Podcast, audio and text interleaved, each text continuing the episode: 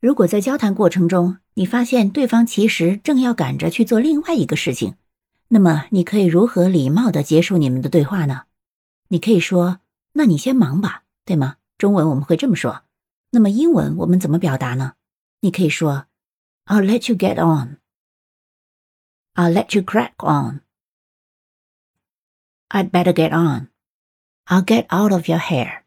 这个听起来可能会有点奇怪，有的人会说啊，为什么我要从你的头发里出去？但是其实它就是，嗯，我让你先忙，我不要做你的麻烦的意思。I'll get out of your hair. I'll leave you to it. I'll leave you in peace. 或者你也可以说 I'll let you go. 你学会了吗？